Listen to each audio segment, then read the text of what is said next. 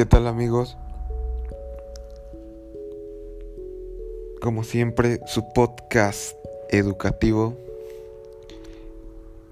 Hoy tocaremos un tema donde les podré brindar mis opiniones y mis reflexiones en torno al marco jurídico como base para el desarrollo de las políticas educativas. Bueno, empecemos. Yo creo que un panorama general del sistema educativo mexicano, analizándolo, estos documentos creo que nos permiten concluir la necesidad de realizar los cambios. Unos cambios estructurales para transformar la educación.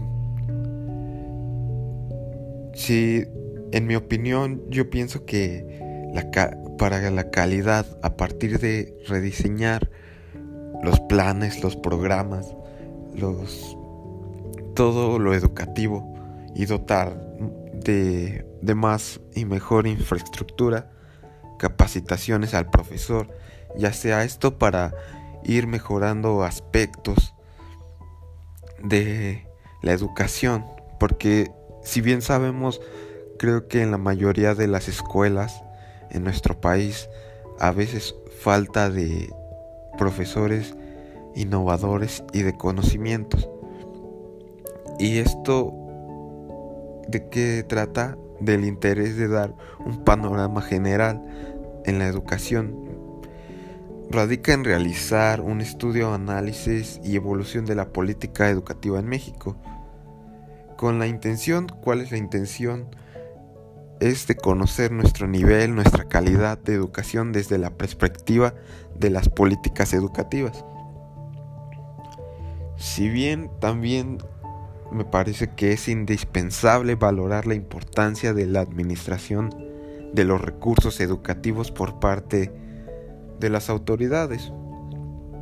O sea, que básicamente sean responsables en términos de promover los recursos humanos, tanto como económicos y de materiales necesarios para atender el desarrollo del proceso de enseñanza como tal lo considera la misma reforma educativa.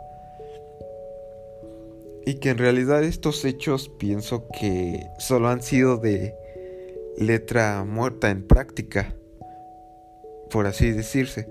En consecuencia el impacto social ha resultado favorable y en ciertos aspectos porque lamentablemente los resultados desfavorables pues los padres de familia exigen que se cumpla con la propuesta de desarrollo educativo, mientras, mientras que los docentes, además de atender esta demanda, deben de adecuar los recursos disponibles.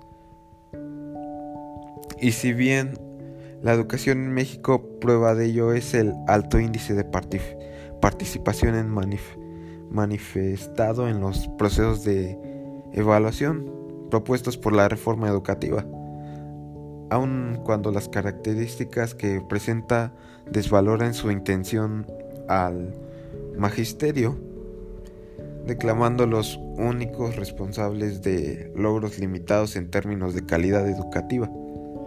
Y si bien creo que en nuestro mundo cada vez hay más interrelacionado las personas como pues mercancías básicamente.